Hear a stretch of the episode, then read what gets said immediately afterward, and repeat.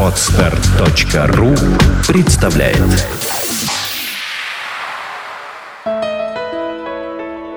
Все само. Авторская программа Евгения Якушева. Привет, с вами Евгений Якушев и подкаст «Все само». Этот выпуск и серия следующих подкастов будет посвящена времени, а точнее тому, как каждый человек воспринимает время и почему время для всех проходит по-разному. Ввиду того, что мы говорим о психологическом времени, а не о механическом его проявлении, то и определение времени у нас также будет свое. Психологическое время – это изменение состояний, которое регистрирует мозг в настоящий момент.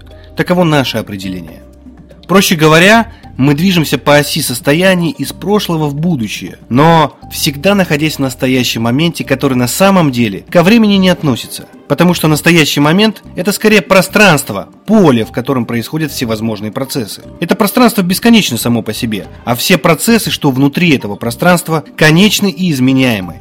Относительно настоящего момента времени вообще не существует, а относительно времени не существует настоящего момента.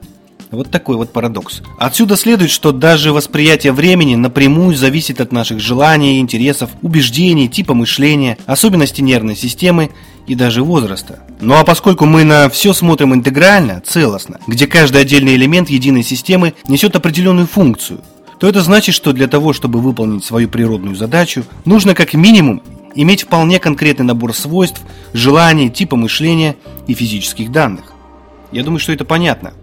Таким образом, мы можем увидеть, как каждый человек воспринимает время и от чего это зависит. Например, люди с развитым логическим мышлением всегда будут замечать, что время стремительно исчезает. Это те люди, которые ставят знак равенства между временем и деньгами. В основе их желаний лежат материальные ценности, деньги и здоровье. Почему? Все дело в том, что в основе любого типа мышления лежит желание или корень, как мы его еще называем. Так каков же корень людей с логическим мышлением? Ведь о них сейчас идет речь. Это форма и ограничение в пространстве. Я повторю еще раз.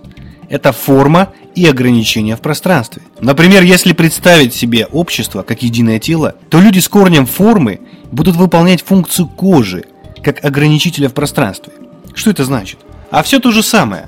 Как кожа в теле выполняет функцию ограничения, адаптируя все тело к постоянно изменяющимся условиям окружающей среды, так и люди с функцией кожи или формы легко и быстро приспосабливаются к любым изменениям в пространстве. Это значит, что для выполнения данной функции такому человеку нужно иметь определенный набор врожденных качеств. Таких, например, как логическое мышление, которое позволит ему мыслить в формате счет и расчет через призму польза-выгода и легко адаптировать себя и группу людей изменяющимся условиям. Это прирожденные бизнесмены, менеджеры среднего и высшего звена, карьеристы, инженеры, спортсмены, пикаперы. В социальных сетях таких людей можно обнаружить по всяким бизнес-мотиваторам, полезная информация о тайм-менеджменте, заработке, повышению личной эффективности и тому подобное. Как достичь успеха за 5 дней? Как поиметь мир, не отдавая ничего взамен? Стань круче других, будь лидером. 10 правил эффективных продаж. Как попасть в список Forbes? Ну и так далее. Логический интеллект мыслит цифрами и списками. Его интересует количество, а не качество. Сколько и когда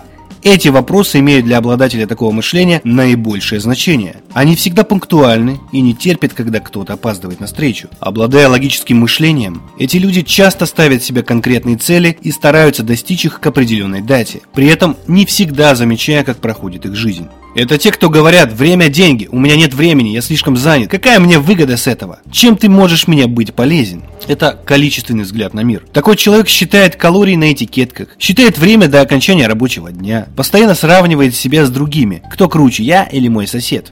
Если мой сосед миллионер, то я налаживаю с ним полезные связи. Если же мой сосед обанкротился, то для меня он лузер, я больше не вижу смысла с ним общаться. Такие люди мерят успех в статусе, количестве денег, проектов и полезных связей. Они легко переключаются на разные виды деятельности, изучая их быстро и поверхностно, словно нащупывая что-то полезное для себя. И в зависимости от их уровня развития и степени реализации, такие люди могут проявлять себя в разных областях и формах. Так вот, если говорить о восприятии времени людей с логическим типом мышления, то можно заметить, что такие люди привязаны к механическому объективному времени, обращая внимание на настоящий момент, а не на прошлое или будущее. Именно то, что происходит сейчас, играет для обладателя логического мышления наибольшее значение. Ну что ж, мы поговорили о людях с логическим типом мышления и о том, как они воспринимают мир и время.